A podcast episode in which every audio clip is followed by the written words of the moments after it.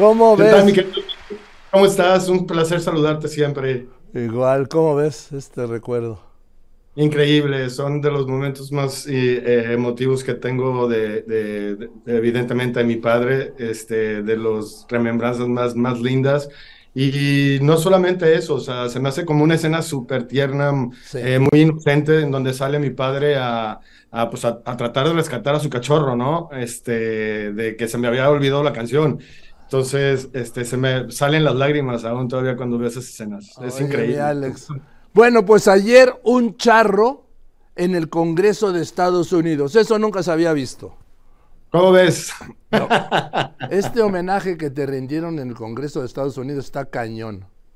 Muchas gracias, muchas gracias, este, mi querido Joaquín. Sí, fue un honor. Este, fue la presidenta de, de Caucus Hispano del Congreso, eh, se llama Nanette Barragán, eh, la presentadora del reconocimiento, la que hizo eh, la presentación en el Capitolio de aquí de los Estados Unidos.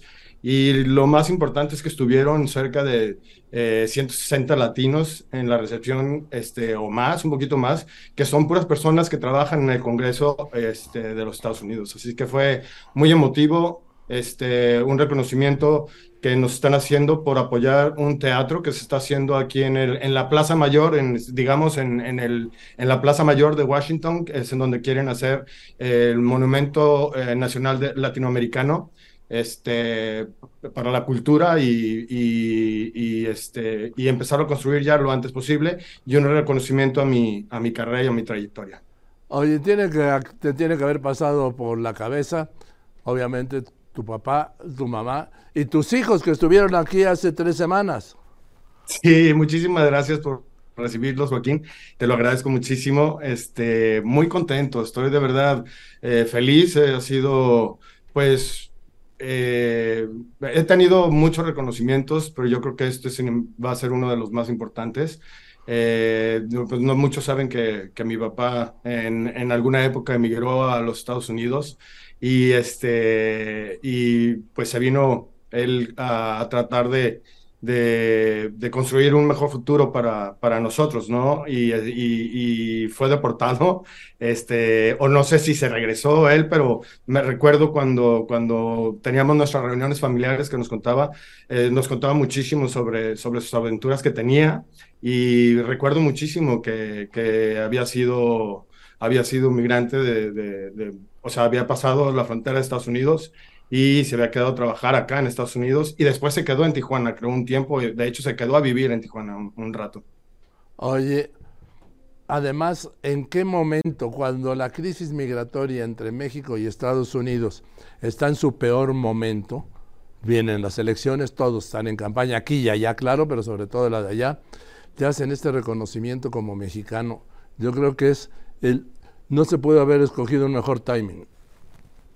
Gracias, Joaquín. Pues yo creo que nosotros como figura pública que somos y, que tenemos una voz, debemos de, levantar la mano y siempre pues tratar de ver por el prójimo, en este caso por todos los migrantes, que pues cuando me contaron lo que estaba sucediendo, de que se los, o sea, pasaban o los dejaban pasar en, alguna parte de la frontera de México y después los traían acá a, Nueva York o a Washington o a otra, otra sede de, acá de Estados Unidos y los separaban a las familias. Entonces se me hizo súper injusto y pues siempre he tratado de, poner mi granito de, arena para, para ayudar a, nuestros paisanos y a todos los latinos acá en Estados Unidos. Sí, eh, además es una gran comunidad, una comunidad surgida de de la necesidad. Este país los expulsó porque no tenían, no le daba la oportunidad que fueron a buscar para vivir ahí en las sombras, en la incertidumbre, en la explotación, en la persecución, en la discriminación.